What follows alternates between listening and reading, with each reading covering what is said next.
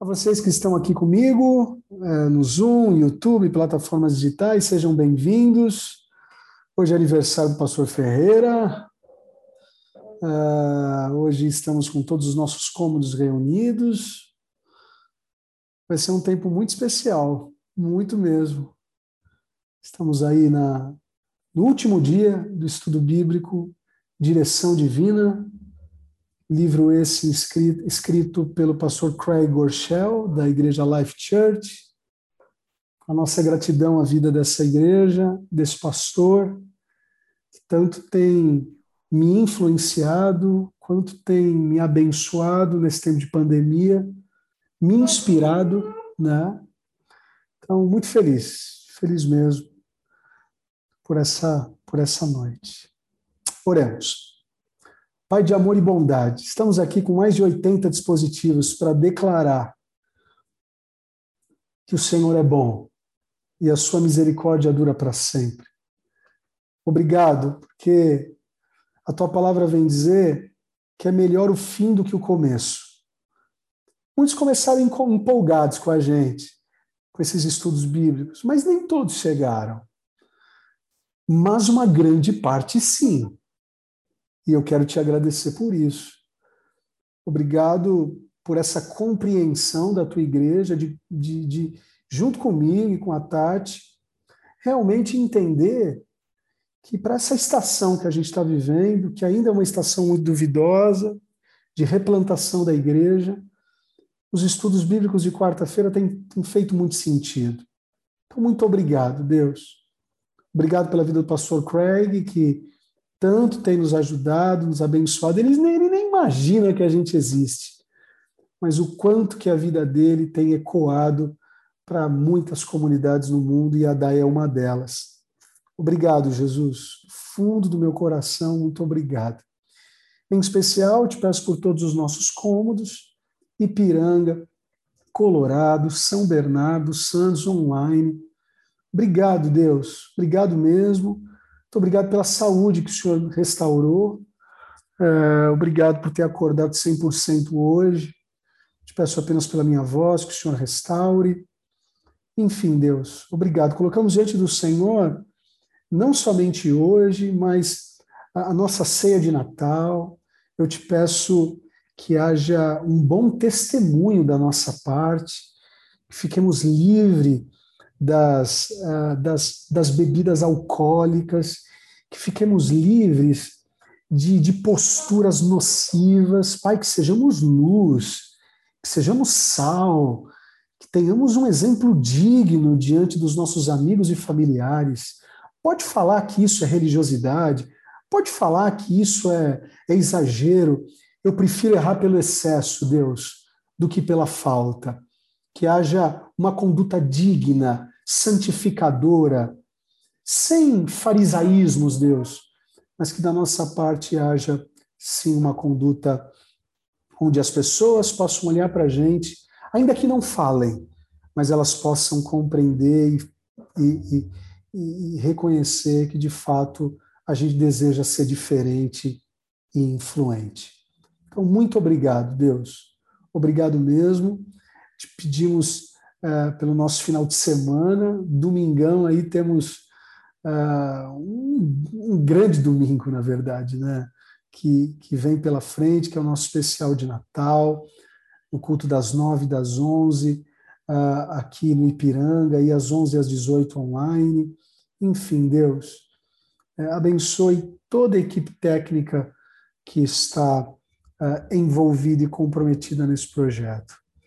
Pai, obrigado também pela vida do nosso pastor Ferreira. Esse homem digno, esse homem apaixonado pela, pela família, apaixonado pelo teu reino, é, um homem fiel, honesto, íntegro. Pai, obrigado. Obrigado que uh, eu posso chamá-lo de amigo, posso chamá-lo de irmão, um homem que realmente tem sido luz e sal é, obrigado, Deus, que o Senhor conserve ele assim, uma conduta digna, íntegra, Senhor. Multiplique seus anos de vida, em nome de Jesus. abençoe seu organismo, abençoe sua alma, seu espírito, seu corpo.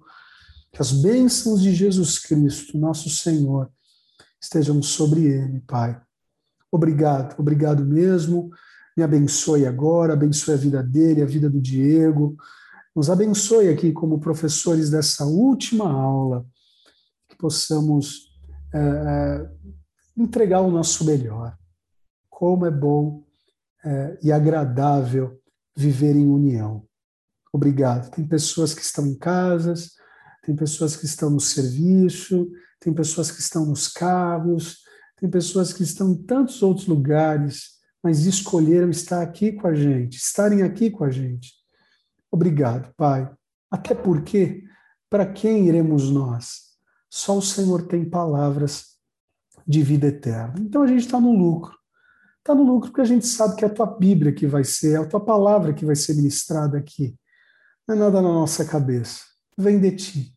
É o arroz com feijão bem feito que a gente quer entregar à tua igreja para eles ficarem bem alimentados. Se eles querem algo diferente, se eles querem algo mais rebuscado, Pai, a gente sabe que tem outras pessoas aí competentes também, mas a proposta da Adai é fazer aquele arroz com feijão de mãe e de vó. Nos ajude, Pai. Precisamos de Ti para que sejamos sempre assertivos. Em nome de Jesus, oramos e te agradecemos. Amém. Ferreira, boa noite, meu irmão. Mais uma vez, parabéns. Que Deus abençoe a tua vida. E vamos juntos. Eu e o Diego estamos aqui para te dar todo o suporte que você precisar, tá bom? Meu pastor, família Dai, é, eu, eu confesso que eu tô, tô mergulhado em carinho e amor que eu recebi tanto hoje deste povo tão amado da Dai. Muito obrigado pelas mensagens. Eu peço perdão por ter respondido a boa parte. Na parte da manhã de hoje eu estava em viagem e a parte da tarde montando esse estudo, então não tive tempo para poder responder, mas obrigado, ó. Um cheiro, um beijo a todos vocês, muito obrigado pelas felicitações. E eu confesso que estar aqui hoje é, é um ótimo presente para mim. É um presente que vocês é, estão me dando, de poder estar participando desse último dia é, do estudo deste ano. Eu quero compartilhar a tela com vocês, ok? Então, nós vamos, nesse último é, estudo com o tema Direção Divina, sete decisões que mudarão a sua vida. Sempre é bom ressaltar essas dicas importantes, né? Abra o seu coração para esse tempo de estudo. Se seu celular te atrapalhar, deixe ele esperando. Se você já abriu o e-book, corre que dá, é, corra que dá tempo e fique perto da sua Bíblia, marque para não esquecer. Próximo slide, nossos encontros. No primeiro encontro, nós trabalhamos introdução e comece. No segundo, pare e fique. Na semana passada, vá e sirva. E hoje, conecte e confie. Então, vamos nessa primeira palavra aqui, connexity. E olha essa frase, gente, que eu achei muito interessante. Diga com quem anda, que eu te direi quem és. Gente, essa é uma frase de mamãe. Parafraseando aqui, é uma frase que mamãe fala assim, ó, filho, toma cuidado que você está andando. Esse cara aí não vai muito bem. Filho, toma cuidado que essa menina aí não é coisa boa, não. Com certeza essa frase acima já, já fez algum momento parte da sua vida e eu quero que você acredite que ela, ela é muito real. Tanto é que Salomão, em Provérbios 13, 20, ele diz assim, ó, aquele que anda com os sábios será cada vez mais sábio, mas o companheiro dos tolos acabará mal. Permita-me dar um exemplo aqui não sei se vocês sabem, mas eu tenho um filho de 19 anos de idade. Não parece, mas eu já tenho um filho dessa idade já, gente. E ele, e ele chama Levi. E ele cresceu, eu falando do Palmeiras para ele, tudo, só que ele andou muito com o tio dele, que é o André. André, você acredita que o meu filho, de tanto andar com o André, se tornou corintiano? E essa frase, ela é uma verdade, então eu tenho que orar a libertação do meu filho. Enfim, brincadeiras à parte, gente. A Bíblia diz que Enoque andou com Deus. E eu acredito que a essência, o caráter de Deus foi tão fomentado na vida de Enoque que o próprio Deus tomou para si. Enoque andou com Deus e Deus o tomou para si. É, as pessoas com quem no, é, nos conectamos determina a história que contaremos. Gente, em Atos 11, 26 diz assim, ó, que pela primeira vez os discípulos eles foram chamados de cristãos. A minha pergunta dentro desta frase, o que que o povo de Antioquia eles enxergaram naqueles discípulos para ver aqueles discípulos parecidos com Cristo? Será que era simplesmente a fala? Será que era simplesmente a veste? Será que é simplesmente o sermão? É tão interessante que quando Pedro ele estava lá no pátio, lá na casa do sumo sacerdote, nós conhecemos essa passagem onde Pedro nega, e uma, é, o Evangelho fala que uma pessoa vira para ele: não, você é um dos tais, porque a tua fala te condena. Sabe, você, você é como ele, você se veste como ele. Interessante que não teve como Pedro negar, mesmo negando. Porque a caminhada que ele teve com Cristo foi tão profunda que é, aquilo que Pedro era, mesmo negando, assumia que ele caminhou com Cristo. Enfim, gente, muitos sociólogos dizem que, com o tempo, nos tornamos a média dos, dos nossos cinco amigos mais próximos. Ou seja, a nossa moralidade, é, queira ou não, vai ser semelhante a eles. As nossas finanças, o estilo a qual eles lidam com as finanças vai parecer muito com a deles. Por isso que eu quero andar com pessoas que, que sejam ricas, viu, gente? Pelo menos, quem sabe eu aprendo a lidar com dinheiro, né?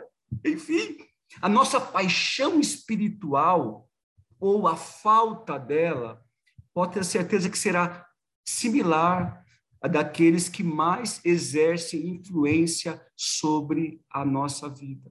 Aliás, as pessoas com quem andamos hoje, olhem isso, gente, estão moldando a pessoa na qual nós nos converteremos amanhã. Por isso que é necessário nós temos um cuidado com quem nós andamos. Algum detalhes, pastores? Posso seguir? O Ferreira, uma coisa que é um contraponto assim, né, que a gente precisa sempre reaver, porque alguém pode pensar assim, né? Ah, tá, se eu vou andar só com quem é bom, e o alvo da minha missão, né? Então quer dizer que eu não vou querer ninguém que não seja bom. Eu acredito que a gente tem que ter muita sabedoria e muito equilíbrio para compreender essa aula. Nós não estamos falando que a gente tem que rejeitar os maus, a gente está falando que a gente não tem que ter contato com pessoas que uh, não são referências para nós, mas a gente tem que entender que elas são alvo da nossa missão. Elas não são construtores é, do caráter que a gente busca encontrar. Isso é uma questão muito importante. Exemplo, eu tenho, eu acho que eu já falei isso para vocês, né? Eu tenho até hoje um grupo de WhatsApp com amigos meus do, do, do ginásio, do ginásio, nem sei se é esse nome que fala. Enfim, estudaram comigo da quinta à oitava série, quando eu estudava no Colégio Rainha dos Apóstolos. Eu tenho esse grupo até hoje. Quer dizer, tem esse grupo até hoje. O WhatsApp é bem depois disso. Mas assim, nós temos um grupo de WhatsApp, né? E, gente, eles não têm nada a ver comigo, não adoram o Deus que eu adoro, não têm as paixões que eu tenho, não torcem para os mesmos times, ok? Mas para mim esse grupo ele é uma, ele é um objetivo missionário. Agora, eles não são parâmetro para mim, eles não são exemplos para mim, por, né, né, Rô? Então, assim, eu acho que a gente tem que fazer essa dicotomia de que esse discurso não é para a gente se fechar no nosso mundinho das pessoas parecidas com a gente. Não, é, mas esse mundo é muito importante para a gente está sempre equipado para poder encontrar o nosso alvo de missão e ser aquilo que Deus realmente deseja para nós. Né? Que senão, daqui a pouco vai parecer um discurso nada cristocêntrico, né? e não é essa a proposta, muito pelo contrário. Então, precisamos sim estar lá no alvo da missão, sim ter os nossos objetivos missionários, mas assim, e eu termino aqui esse, meu comentário. Uh, teve um dia, teve um dia, costumo, já 11 anos pastoreando e fora os anos de crente dentro de igreja, né? Eu já ouvi desculpas assim, não, pastor, eu eu vou, eu tô namorando uma menina uma menina não evangélica, mas assim, pastor, fica tranquilo, porque eu vou ganhar ela para Jesus. É, eu falei, ok. Mas a minha pergunta que eu fazia era a seguinte: tá bom, mas se você já não era firme antes com Jesus, será que você vai ser firme agora? Não, não vou falar para ela de Jesus, tá? Mas você nem trabalhar na igreja você trabalha. Você é uma pessoa infrutífera. Tudo que você faz aqui você desiste rápido. Então, é, fica essa, essa questão, sabe? Não, estou indo para a missão, calma. É, antes de ir para os confins da terra, seja útil na sua Jerusalém. Né? E em nossa Jerusalém a gente tem que estar, sim, ao lado de pessoas que, que a gente quer ser parecido, né? para que a gente enfrente a missão da melhor maneira possível. Enfim, Rô, só um parênteses mesmo. Não, perfeito, passou a sua colocação.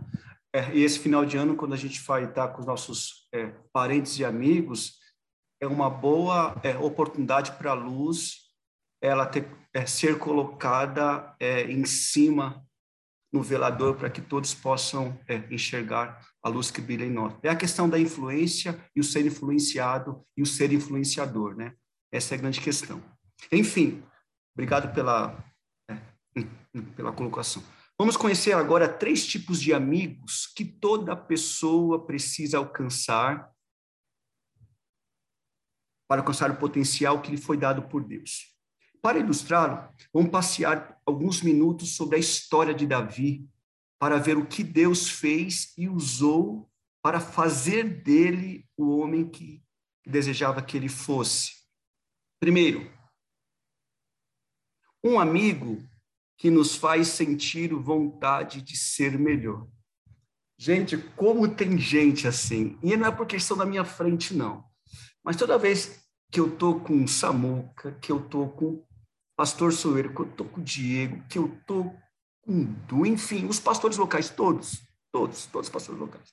É impressionante a maneira como esses rapazes, esses homens me faz realmente ir além daquilo que eu tenho ido, né? Enfim, olhando para Davi, embora Davi tivesse ao seu redor muita gente que o fizesse se sentir melhor, havia é, um homem especial chamado Samuel. Interessante, nós conhecemos a história que quando é, Samuel é, visita a casa de seu pai, a casa do pai de Davi, Jessé, para ungir o próximo rei de Israel, enfim, toda a família considerava os filhos mais fortes como sendo o próximo rei de Israel e fisicamente qualificados, né? Porém, Samuel, ele elevou o nível de Davi e escolheu. Interessante que quando Samuel chega na casa de Jessé, a família enxerga Davi como menor da casa, como um simples pastor de ovelha, e Samuel, ele eleva o nível de Davi a tal ponto que diz que ele será o futuro rei de todo Israel. Ou seja, Samuel, essa amizade de Samuel com Davi fez Davi se tornar uma pessoa melhor e muito melhor. O profeta o ajudou a se ver como o próprio Deus o via.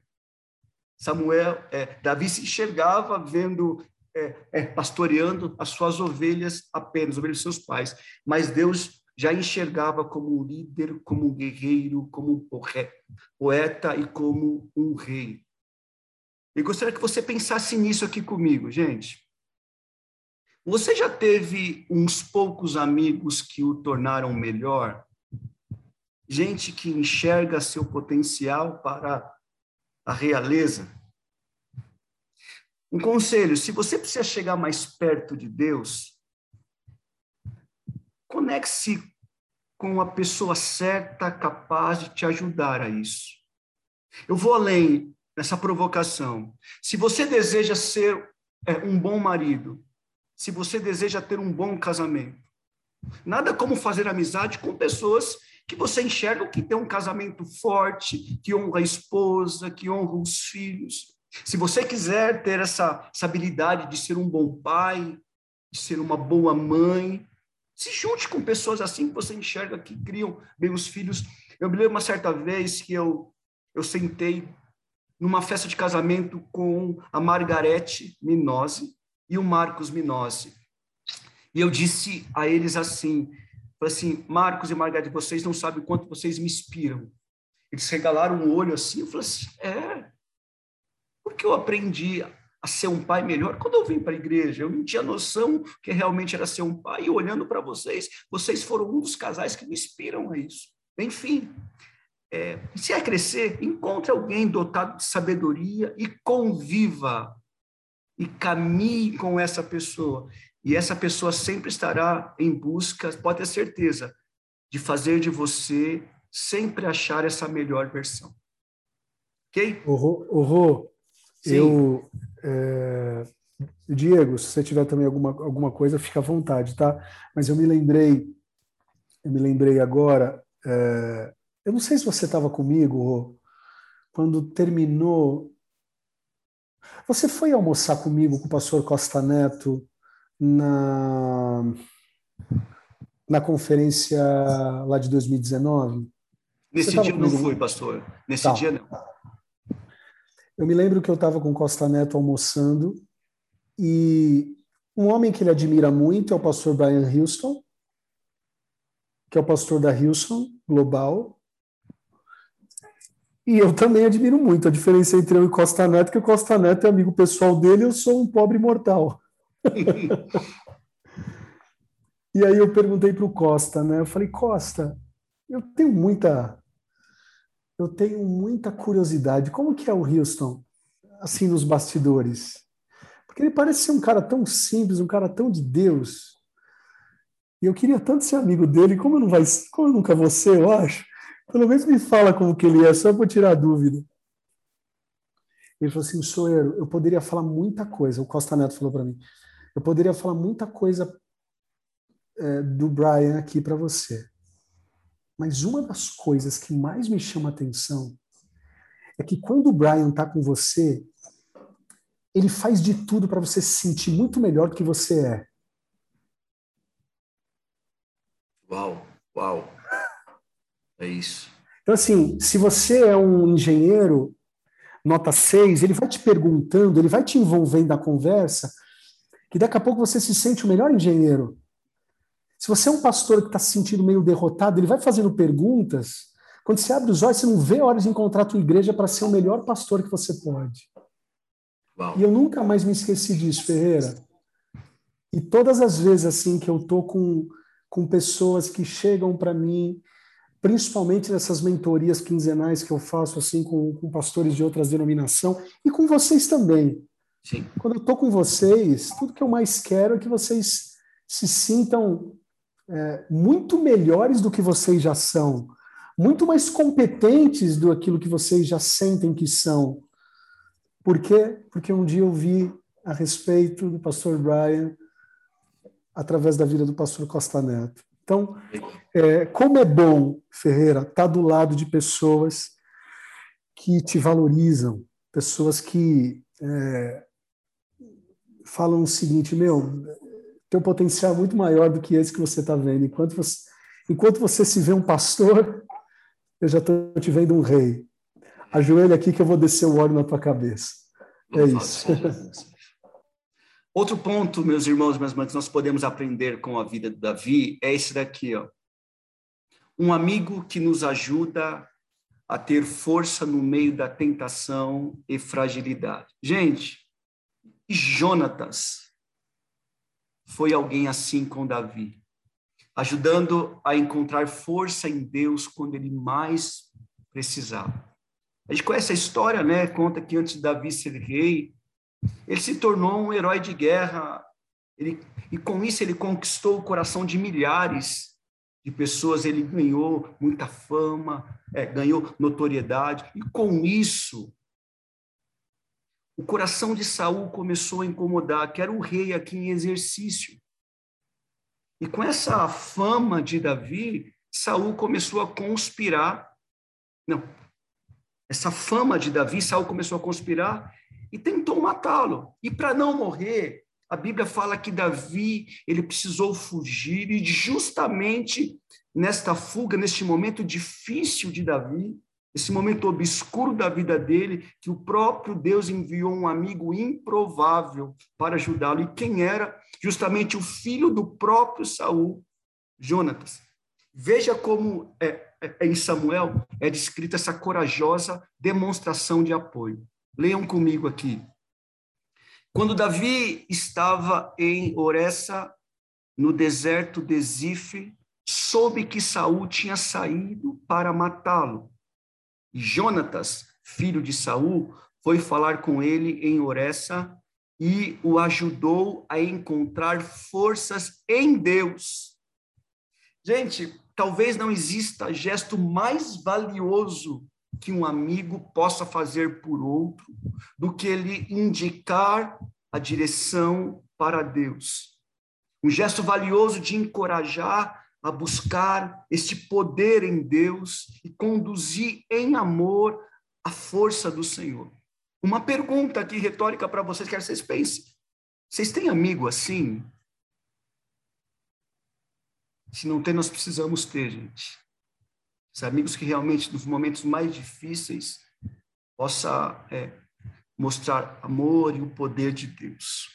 O terceiro, para a gente ir, que tem bastante slide ainda, gente, é um amigo que nos diz a verdade completa, divina e real.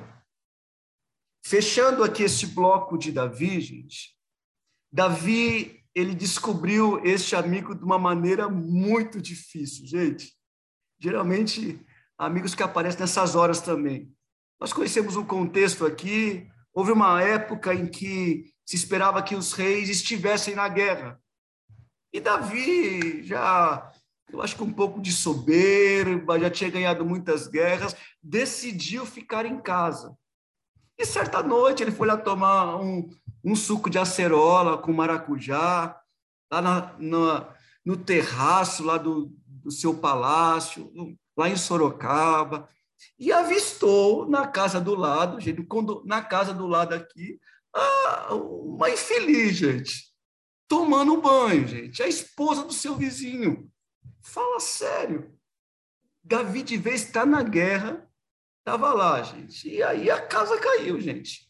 A luxúria entrou no coração dele, falou mais alto. Infelizmente, o adultério aconteceu. Enfim, gente, outros erros em sequências também aconteceram. Mas neste momento, esse já é o suficiente para nós nos aprofundarmos um pouco nele aqui. Infelizmente, na corte do rei, aquelas pessoas que cercavam Davi tinham medo de realmente dizer a verdade. É a mesma coisa se eu chegar aqui e ser amigo do, do chefe da Coreia do Norte.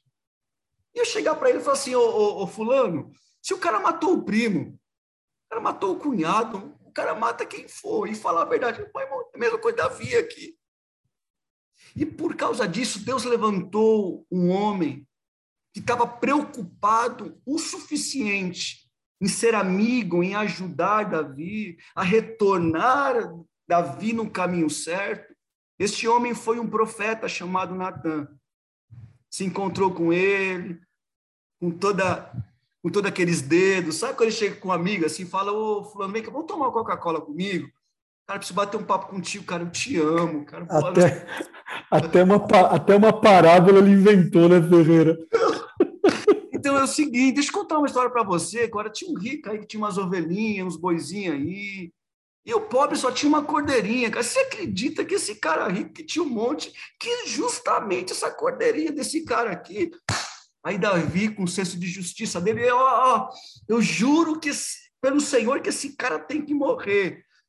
Falou, amigo, é o seguinte, esse cara é você, gente.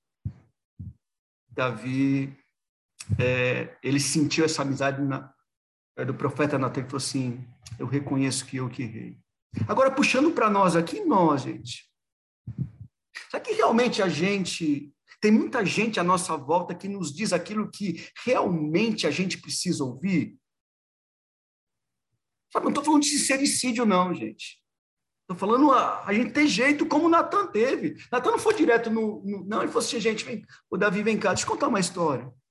Será que realmente existem pessoas ao nosso lado, amigos que nos fazem enxergar realmente a verdade?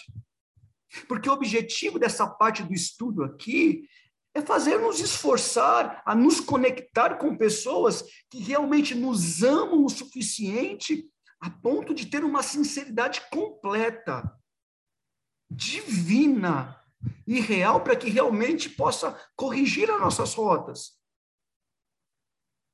Alguma coisa, Diego, quer falar, meu irmão? Sim, pastor. É, uma vez eu ouvi uma, uma frase do pastor Ronald no college, nunca mais me esqueci.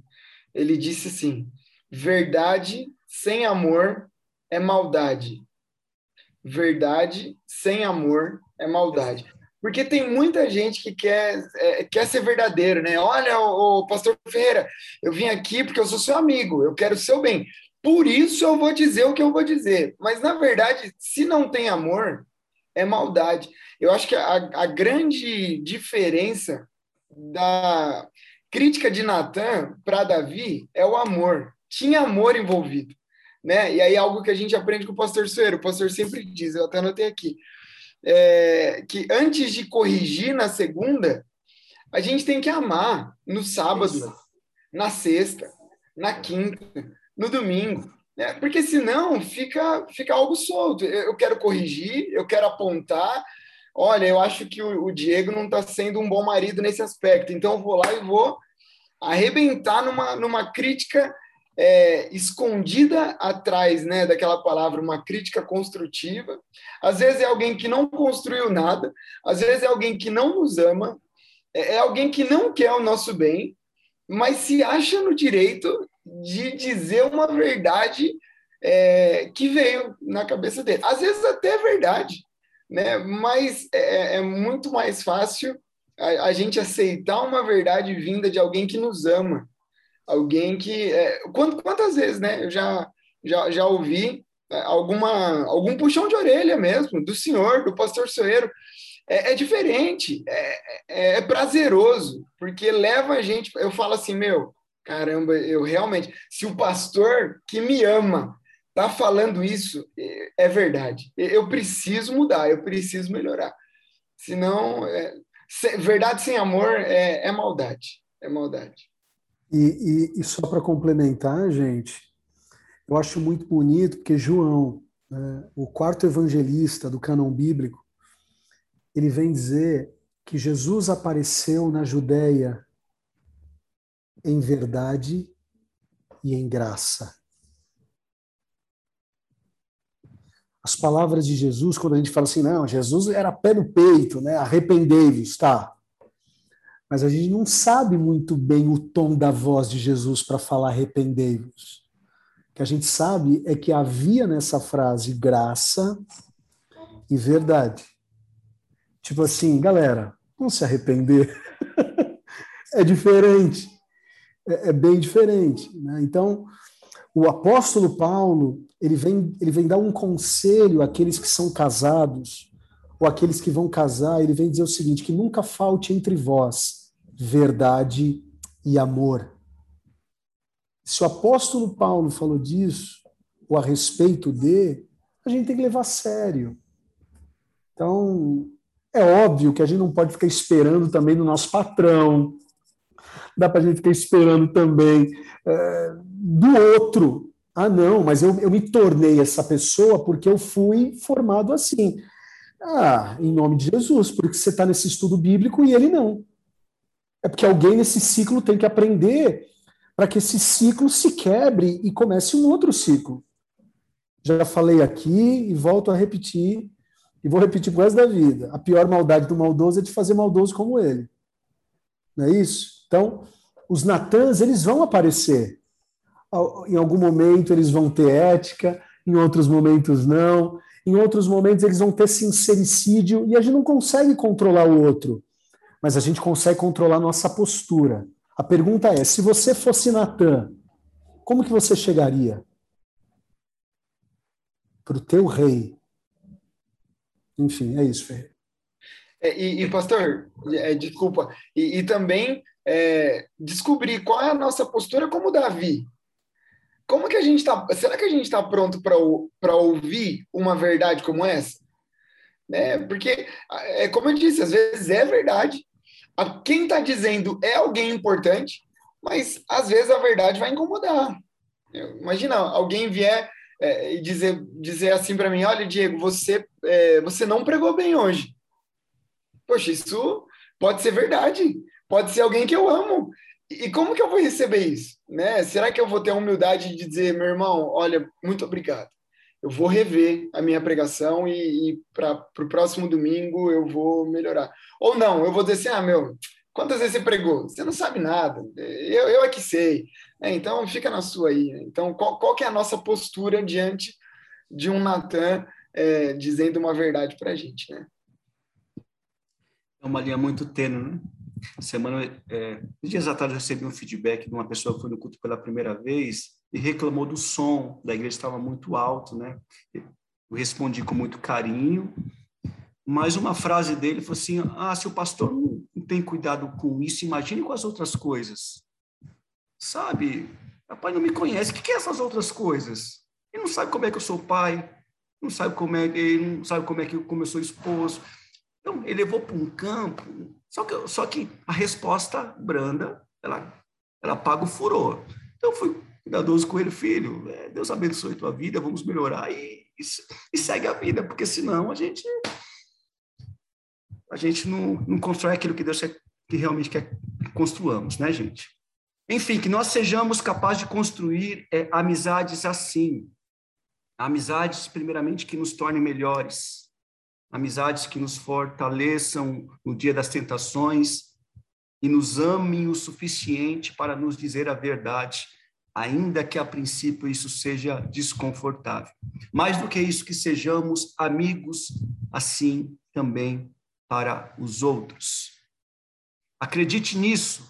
Você está a uma conexão de distância de um casamento melhor, de uma vida espiritual melhor, de uma vida física mais saudável. A decisão de se conectar mudará a história que você contará um dia. Quem sabe isso pode gerar um desconforto para você, mas muitas vezes você vai ter que desconectar para conectar o plug é, em outra pessoa. Às vezes deixar de caminhar com, a, com alguns que às vezes estão causando uma má influência em você. Mais do que você ser influenciador, você está sendo influenciado. Quem sabe aquele amigo do trabalho está indo almoçar é, todos os dias e ele fala de adultério de uma forma aberta, fala de happy hour toda sexta-feira e te convida. Isso está te fazendo mal, está te seduzindo.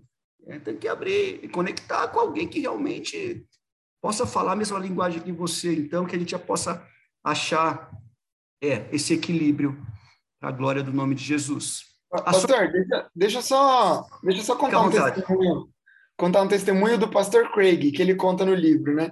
Ele falou que ele é, sempre foi de ir em academia, né? Ele sempre gostou de ir na academia.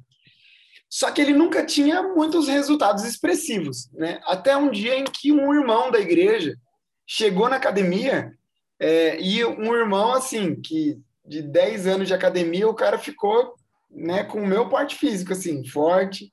Cara ficou sensacional, incrível, né? Então, eu não entendi porque alguns irmãos estão rindo, mas... Então, é, esse irmão o cara estava muito forte. E aí o pastor Craig falou para ele: irmão, eu, eu venho na academia muito mais tempo do que você e, e, eu faço, faço, faço e não tenho resultado. E aí esse irmão disse para ele, falou, olha, pastor, eu posso te ajudar. É, o seu exercício até que tá certo, mas como que tá a sua alimentação? E aí o pastor falou, meu, realmente, minha alimentação tá muito ruim. Falou assim, então a partir de hoje, eu vou te ajudar a se alimentar melhor.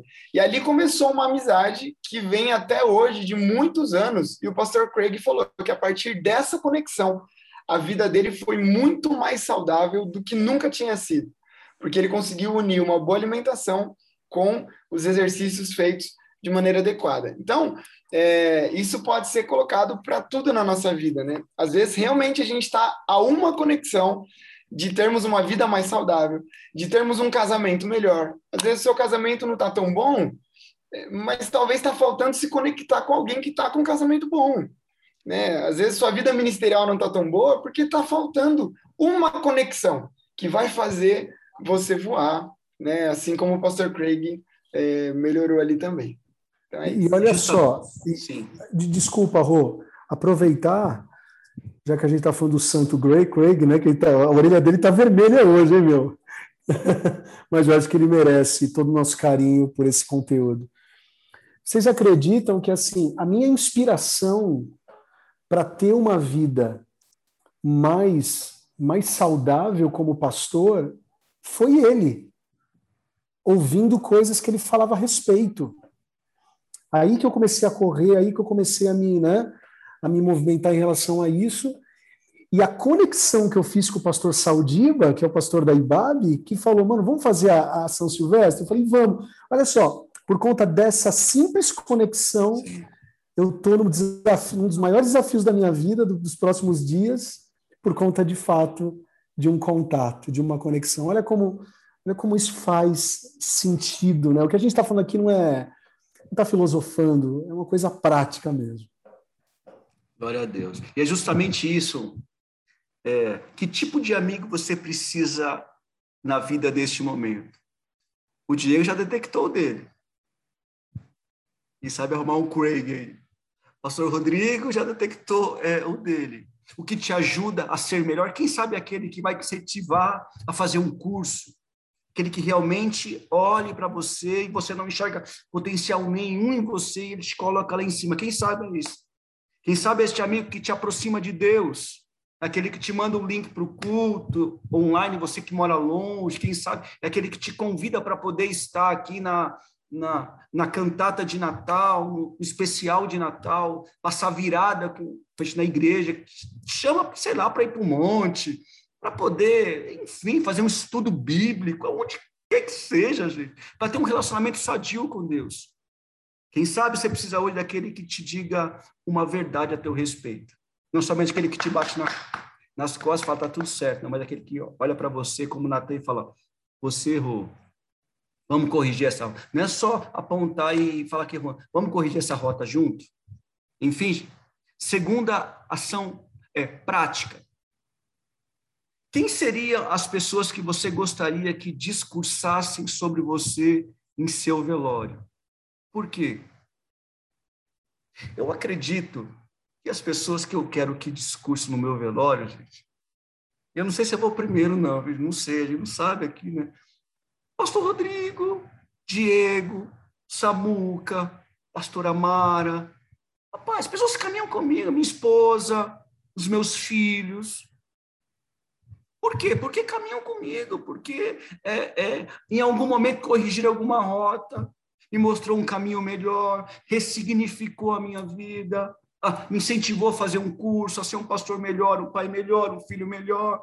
Pessoas assim que eu gosto, eu quero é, que discurso que realmente possa falar daquilo que eu me tornei caminhando com eles, né? É, eu acredito que pastor Rodrigo, a pastora Amara, principalmente, possam é, é, aquilo que eu sou hoje, depois de Deus, eu devo muito a eles, né? Caminhando com eles e eu, e eu sou muito, tenho muita honra de poder falar isso. Amém? Pense nessas duas perguntinhas aí. Vamos caminhar para o próximo ponto. Não sei se a pista já chegou aí não, mas depois você coloca no micro-ondas, tá bom, gente? A segunda palavra é confie, e essa frase aqui me chamou muito a atenção. Quando não conseguir ver a mão de Deus, e aqui é o antropoformismo, confie no coração dele. Emily é, Freeman, é isso, né? Três fases da vida. Olha que interessante, gente. Eu quero que você é, se localize que fase da vida você está. Ou nós estamos saindo de uma temporada difícil, ou estamos no meio de uma temporada difícil, ou estamos prestes a entrar em uma temporada difícil. Para resumir, gente, a nossa vida não é bolinho, não. Não é fácil. Se nós realmente é, enxergarmos para essa vida como realmente ela é, ela não é fácil. E eu sei que em algum momento da nossa vida, nós iremos viver tempos difíceis. E uma pergunta: será que quando vier esse dia mal, esse tempo custoso, esse tempo cansativo, será que justamente nesse tempo vai abalar a nossa confiança em Deus? Porque o dia mal chega, gente. Agora, acredite nisso. A decisão de confiar em Deus durante as tempestades da vida pode ser uma das melhores escolhas que tomou. Nessa frase eu entendo que a confiança em Deus ela é uma escolha.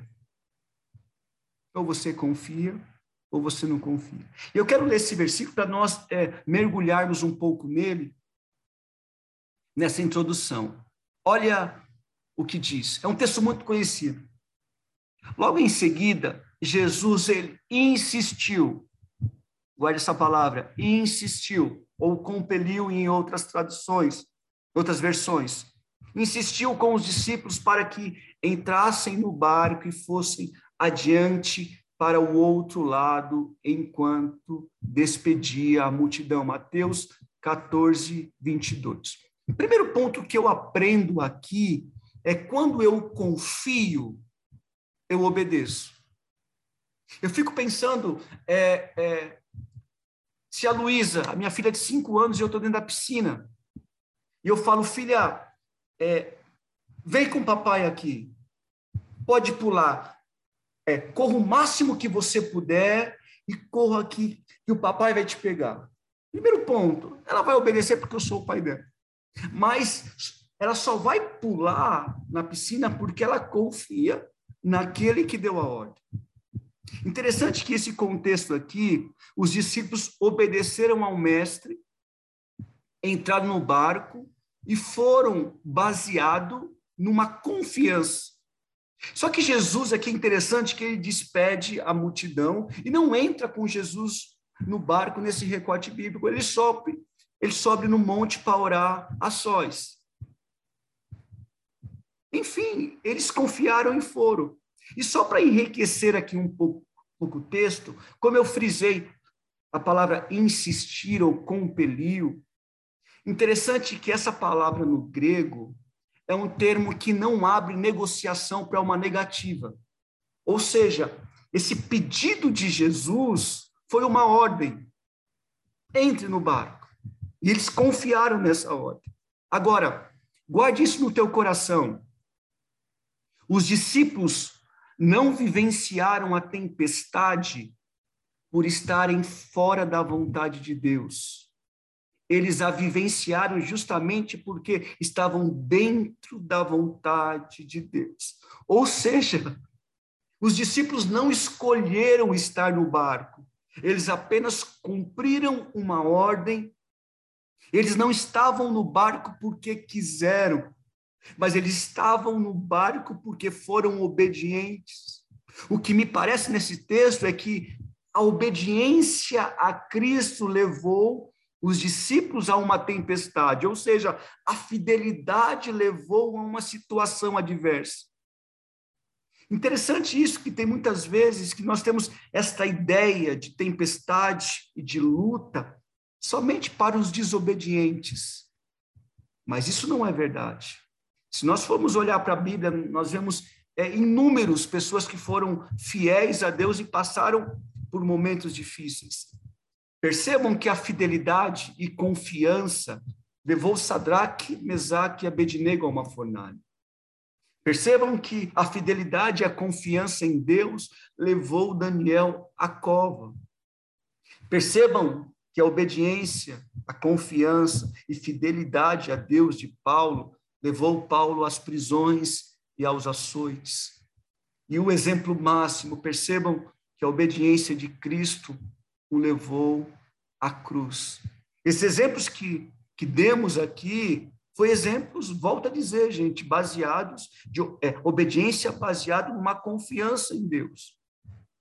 Agora, o mais interessante disso que é mesmo que Deus permita que venham esses tempos adversos, se nós confiarmos sempre, independente da estação que nós é, estivermos vivendo, nós nunca estaremos a sós. Olha essa. Primeiro ponto. Confie na certeza que Deus virá a seu encontro. Gente, só abrindo um leque aqui daquilo que eu disse. É, quem era o quarto homem da fornalha? Será que eles estavam sós? Sadraque, Mesaque e Abednego? Me diga uma coisa, quem é que fez aqueles leões famintos jejuarem na cova com Daniel? Será que foi Daniel? Levantou as mãos assim. Gente, ele é o Emanuel. Ele é o Deus conosco. Deus, ele se faz presente. Ele está no monte, ele está no vale. Ele está na fornalha, mas também está na mesa. Se nós confiarmos realmente, depositarmos tudo aquilo que temos em Deus, confiarmos, você pode ter a certeza que em algum momento ele virá ao nosso encontro. Quem sabe, às vezes, pode até parecer que ele está dormindo no barco, que é um outro recorte bíblico em meio às nossas tempestades, mas pode ter a certeza, mesmo parecendo que ele está inapto, ele está lá, ele está presente, pode ter a certeza que no momento correto ele vai agir, e eu quero que você creia nisso aqui nesta noite, em nome de Jesus Cristo. Sabe aquela noite que parece que não vai acabar? Sabe aquele pesadelo que parece que que nunca vai terminar, que parece aquela noite que parece que nunca você vai acordar. Gente, confie. Sabe aquela questão que parece que fugiu do seu controle? Ei, confie que Deus ele é poderoso para fazer infinitamente mais aquilo que nós pedimos ou pensamos. Pode ter a certeza que ele virá ao teu encontro. Ele é fiel. Louvado seja o nome do Senhor. Acredite nisso. Pode me interromper, viu, pastor, como vocês quiserem, viu? Pastor, deixa, deixa eu só é, fazer um comentário, né? Porque isso é tão, tão maluco. É, eu sou de uma, de uma época, né? Como se fosse muito velho, mas eu, quando eu era pequeno eu ouvia muito isso, que a enfermidade chega na casa do desobediente, daquele que não segue a Jesus, mas na casa do crente não chega. O desemprego bate na porta de, do ímpio, né? A gente usava essa palavra. O desemprego bate na porta do ímpio, mas na casa do crente não. Isso não é verdade, né? Os discípulos são prova disso. Eles estão na tempestade porque obedeceram à voz de Deus. Porque Deus falou, porque Jesus falou, olha, atravessa. E eles foram. E no meio do caminho a tempestade chega, né? E, e é, é tão maluco que essa essa tempestade bate tão forte no, no barco dos discípulos que quando Jesus está chegando, quando o socorro está chegando, como o senhor falou, que Jesus vai vir ao nosso encontro, eles se desesperam. Então, é, é, é o socorro que está chegando, mas eles enxergam um fantasma. A desconfiança foi tão grande que quando Jesus está caminhando uh, na direção deles, eles falam: não, isso aí não pode ser Deus, não. Não, que isso, não, isso é Deus? Não, não, não, não, não, eu vou esperar outro Deus, isso aí é, é, é o diabo que está se levantando, não, é, é, o socorro que está vindo. Né? É, é a presença de Deus que está movimentando no meio da tempestade, no meio da bagunça. Está no desemprego, mas é Deus que está agindo. Está tá com enfermidade, mas é Deus que está agindo. Né? Deus não age só do jeito que a gente acha que ele tem que agir, na saúde, no emprego, com dinheiro, né? Deus age como ele quer agir e a gente confia nisso, a gente confia nessa verdade. Diego, é, Ferreira e irmãos e irmãs, uma coisa que a gente não pode esquecer é que tem toda uma questão cultural envolvida nesse texto. Né? O mar revolto, o, o local mar para o judeu é um local de temores, é o local de caos, é o local de fantasmas mesmo. É, a gente não acreditar em fantasma hoje é uma coisa, mas há dois mil anos atrás, né, os caras eles eram mais místicos do que muitos são hoje, entende? Então, é, é, é tempestade, mar revolto, era um é, era uma dentro da do imaginário uh, palestinense judaico é caos. E Jesus me manda para o caos. Porque ele nos manda ao caos? E aí Jesus ele vem andando sobre as águas. Ou seja ele vem andando sobre o caos. Ele está dando uma grande aula dizendo o seguinte sabe aquilo que você mais tem medo? Eu tenho o poder de fazer isso meu chão. É isso aí. Sabe? Então, a gente precisa compreender que muitas vezes também Deus nos leva a alguns lugares, não é porque Ele quer nos ver maus, ou porque Ele quer ver a gente com medo, não, é porque Ele só quer provar para a gente que o... aquilo que para nós é o teto da nossa incredulidade, para ele é apenas um chão de quem ele é, sabe? Então, é, tem, tem muita teologia envolvida nesse, nesse, nesse texto, e tem muita teologia envolvida nas lutas que a gente passa. Não é isso? Por isso que estudar teologia é uma bênção. Quando eu olho para a história, para a minha história recente como filho, como esposo, meu, tem muita teologia que Deus fez comigo. Tem muita coisa interessante. Quando eu olho a Adai, de 18 anos para cá, quanta teologia, quanta eclesiologia, quanta coisa. Meu, da, da TCC, entende? Da TCC. E, e Jesus ele olha para a gente e fala: Meu, eu estou andando sobre isso eu, eu sou tão poderoso que o que você acha instável, para mim, é totalmente estável. Confia em mim.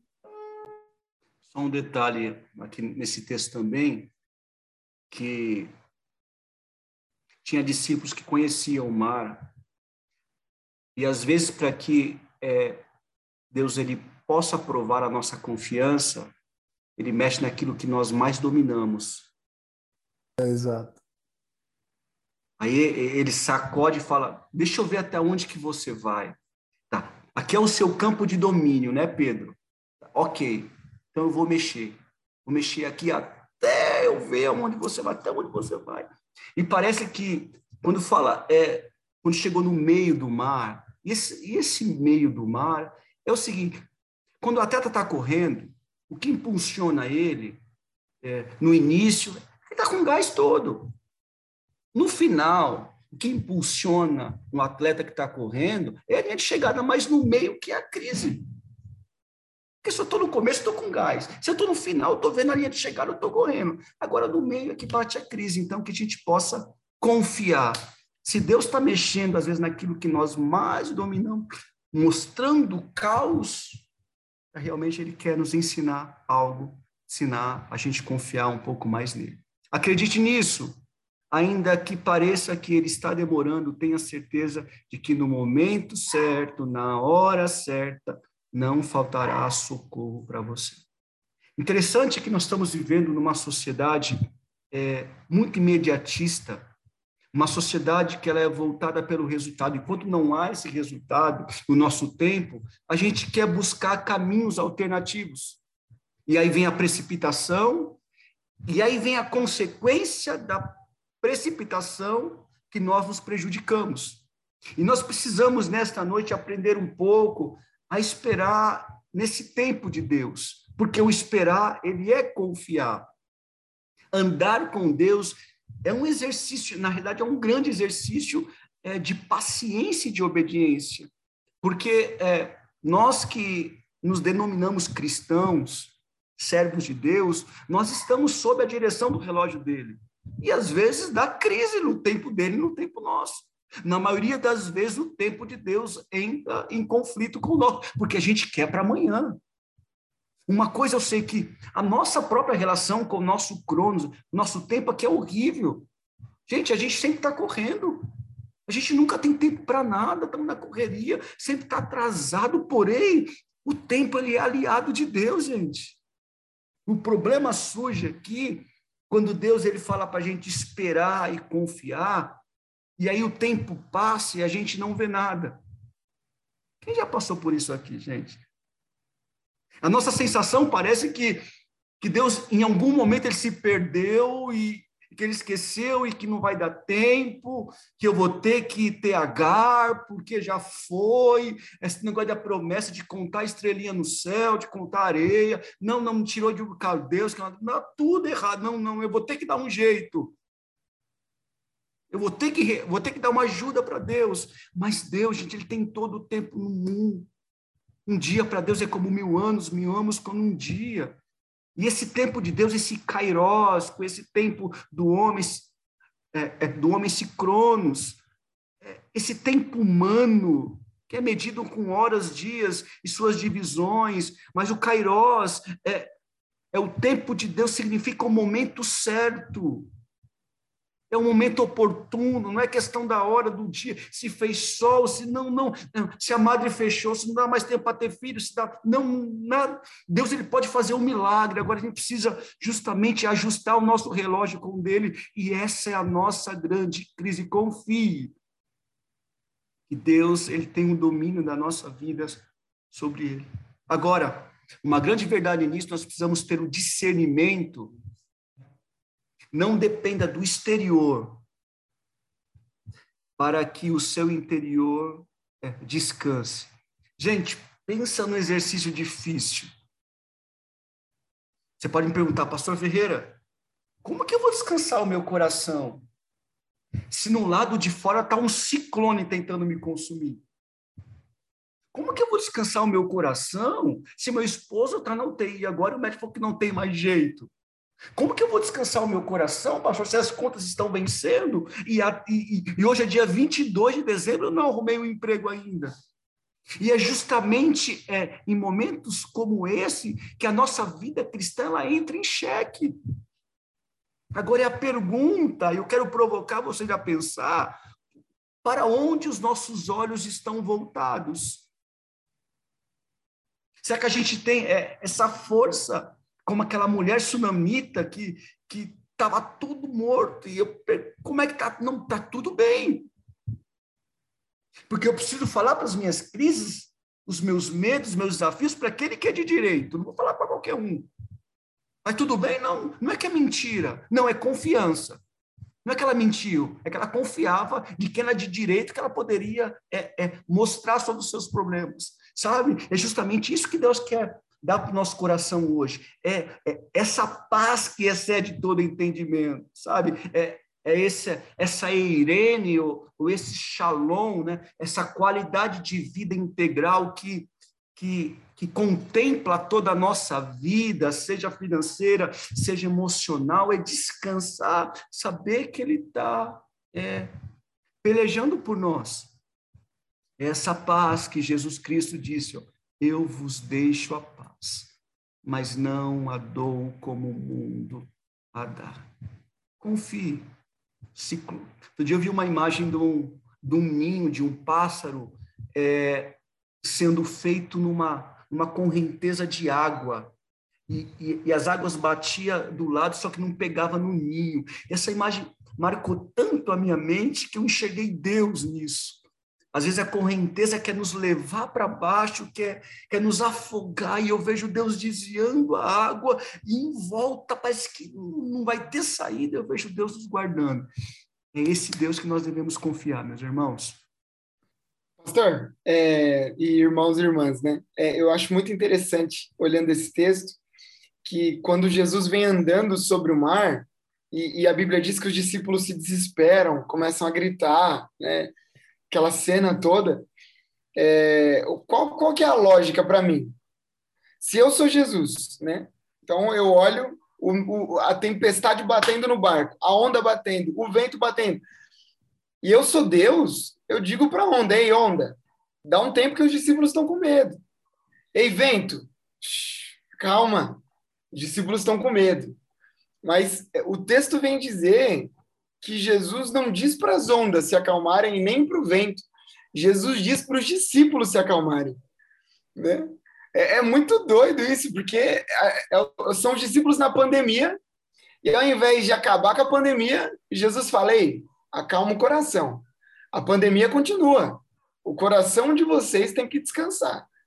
Né? Se a gente esperar o, o, o nosso exterior ficar 100% para a gente conseguir descansar, eu acho muito difícil a gente conseguir descansar algum dia na vida, porque quando não é o Covid, é a política. Quando não é a política, é uma enfermidade. Quando não é enfermidade, é o, é o desemprego. E aí é uma conta. E você quer trocar de celular, você quer trocar de carro.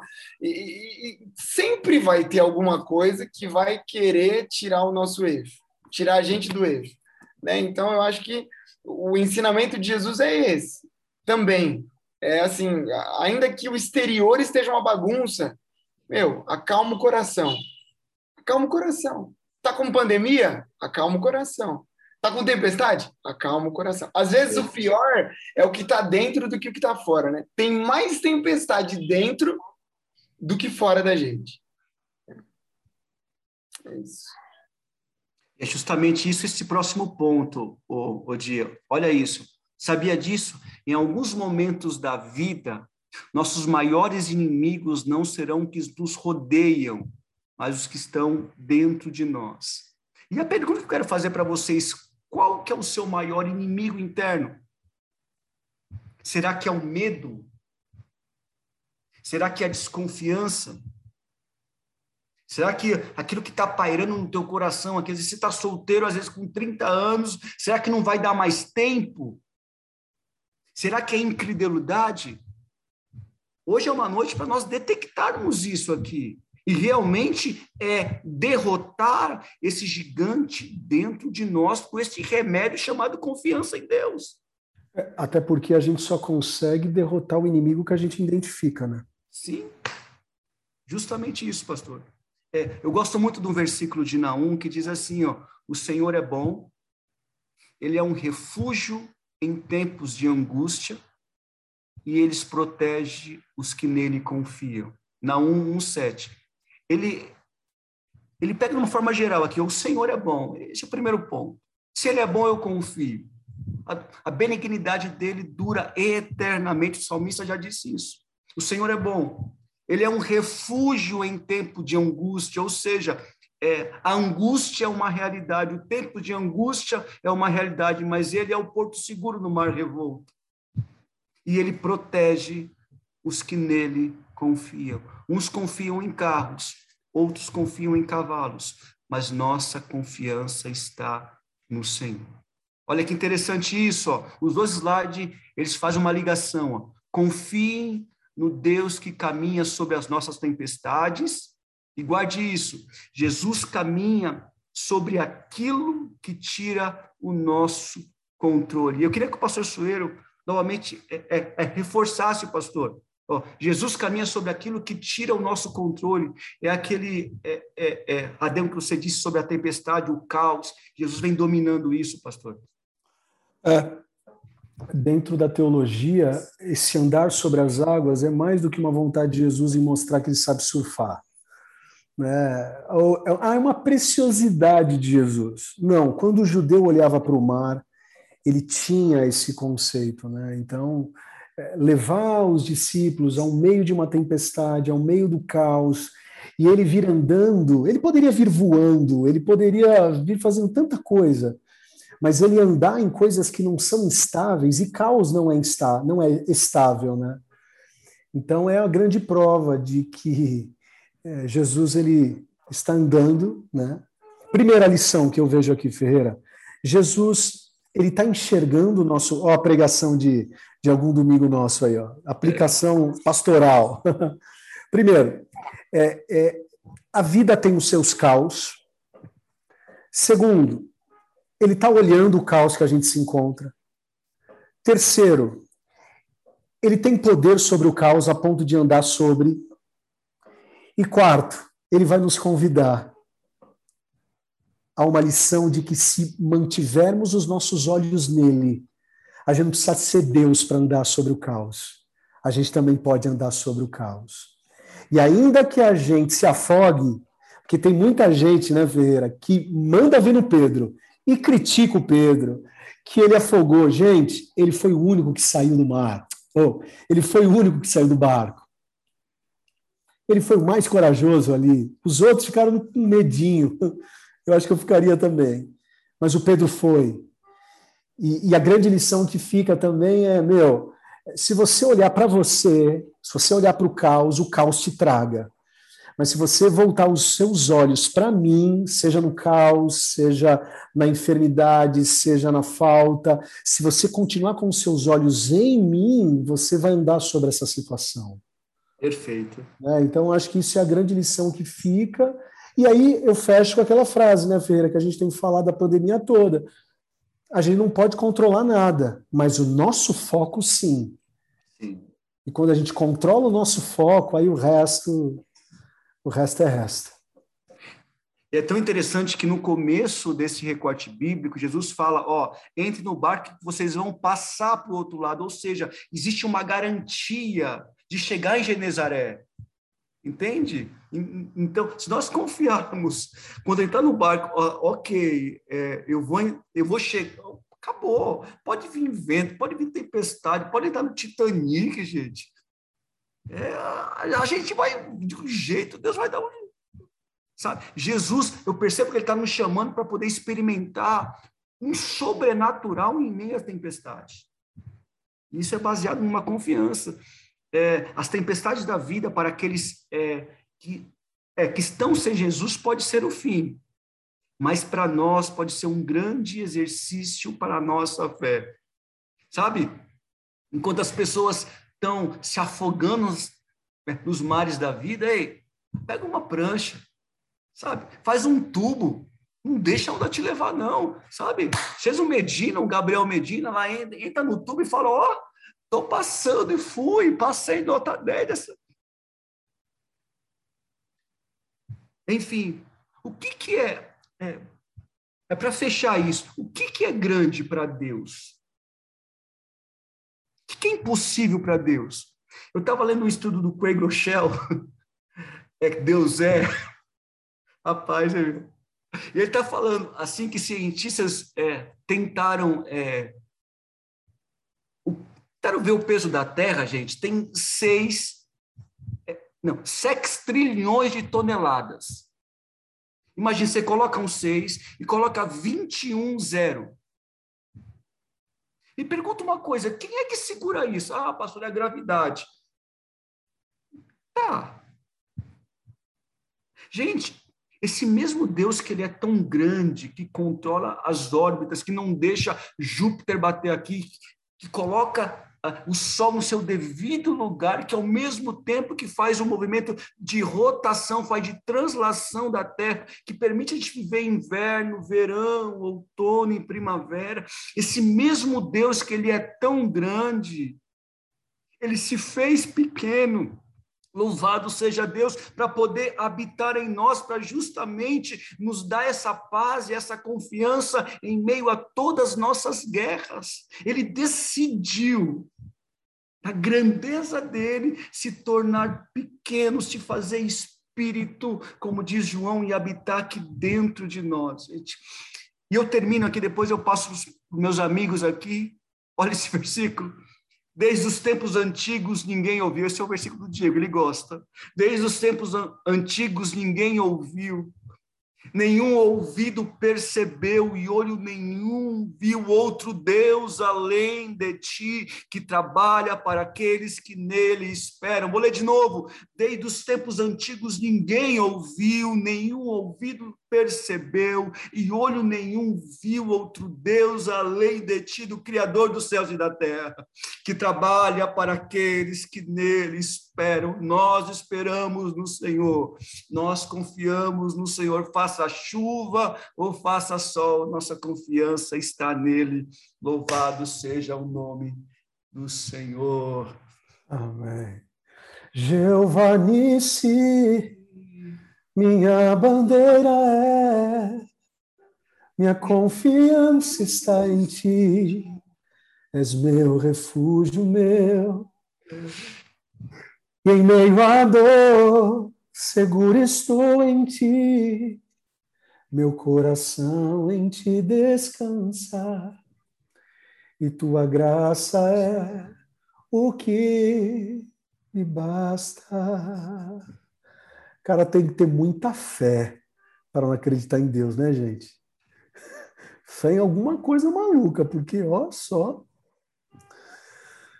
É o que a, é o que a, a sociologia vem chamar de fideísmo, né? Fideísmo é fé na fé. O cara tem que ser, olha, tem que ter muita fé naquilo que ele acredita. Eu prefiro descansar em Deus. Ele é o nosso Senhor, o nosso Salvador. Enfim, Ferreira, parabéns por esse lindo estudo. Obrigado, Diego. Obrigado a todos os pastores que estão aqui, toda a nossa liderança. Que Deus continue abençoando a vida de vocês. Ó, vou colocar. Só as duas é... perguntinhas, Rô, para nós encerrarmos aqui. Sim, sim, sim. Ó, primeira pergunta para nós pensarmos aqui. Em que áreas da vida você tem tido dificuldade para confiar plenamente no Senhor? E por quê? Às vezes nós confiamos que Deus ele pode salvar a nossa alma, mas às vezes não confiamos que Deus ele pode é, intervir nessa causa da medicina. Às vezes nós confiamos que Deus ele já escreveu o nosso nome no livro da vida, mas nós confiamos que, que essa causa na justiça Deus não pode intervir. Ei, peraí. Nós limitamos Deus na, na, na ação dele. Ou eu creio que o mesmo Deus que, que, se esvaziou da sua glória, se fez carne, habitou entre nós, que curou, que libertou, que transformou, é o mesmo Deus que pode intervir agora, meu irmão e minha irmã, nessa causa, agora. Pastor, mas é 22 de dezembro, já são 9h32, agora ele pode fazer, agora você pode receber um telefonema. A fé é o firme fundamento das coisas que se esperam e a prova das coisas que não se veem. Se eu tiver fé do tamanho do grão de mostarda, a Bíblia diz que eu posso dizer para um monte, vai para um canto e vai para o outro, e ele vai. É isso que nós precisamos confiar no Senhor. Se ele fizer, ele é Deus, se não fizer, ele continua sendo Deus, mas a confiança tem que estar nele, porque a, a vontade dele é boa, perfeita e agradável. A segunda perguntinha para nós encerrarmos aqui. Na sua opinião, é possível confiar e esperar o melhor, mesmo passando por momentos muito difíceis? Segura essa aí. A pergunta que eu deixo para vocês.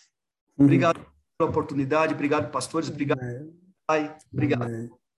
Parabéns, Rô. Parabéns, meu irmão. Parabéns. Só um detalhe, a Daicology, aproveite é. dois, invistam no conhecimento bíblico, teologia, ela não só me fez um, um, um bom pastor, estou crescendo muito, ainda mais me ensinou a ser um pai melhor, um cidadão melhor. Então, se você puder, invista na Daicology. Eu confesso que já fiz cursos lá, eu com certeza me tornei uma pessoa melhor. Fica a dica para você, tá bom, gente? Amém. Amém. Estou colocando de novo aí, ó, para receber então o certificado do estudo bíblico desse mês, só clicar, tá bom? Tá aí no chat. E para mais informações da Daicology, né? Também o link aí, também na expectativa próximo semestre. Muita novidade boa. Feliz, feliz. Feliz por tudo que a gente viveu. Esperamos, falo em nome de todos os pastores, que todas essas sete dicas é, resultem num 2022 onde de fato Deus venha conduzir a sua vida. Em nome de Jesus. Em nome de Jesus. Coloque metas, coloque objetivos. Vai dar certo, vai dar certo. Em nome de Jesus. Senhor, muito obrigado. Obrigado pelo teu amor e pela tua graça. Obrigado pelo teu cuidado e carinho. Obrigado pela vida do pastor Ferreira, Diego e tantos pastores locais que estão aqui com a gente, membros, líderes, coordenadores, obrigado por cristãos, não cristãos, obrigado por aqueles que estão uh, na internet com a gente agora, seja através do YouTube, seja através das plataformas digitais. Obrigado, Pai. Fechamos um grande ciclo, um lindo ciclo, o ano inteiro estudando e a gente está muito feliz porque a Assembleia de Deus, que é Assembleia de Deus, não pode faltar escola bíblica e a gente não deixou essa peteca cair. Obrigado. Talvez não temos a escola bíblica chamada EBD, que é de domingo, mas tivemos aqui a escola bíblica no meio da semana, capacitando teus filhos, e quem tem ouvidos, ouça. Quem tem ouvidos, ouça. Possamos não apenas ser ouvintes, mas praticantes da tua palavra. Em nome de Jesus, amém. Que a graça de Jesus, o amor do Pai, a comunhão e as consolações do Santo Espírito sejam com todos e todos digam amém. E Deus abençoe. Fiquem com Deus. Tchau, tchau.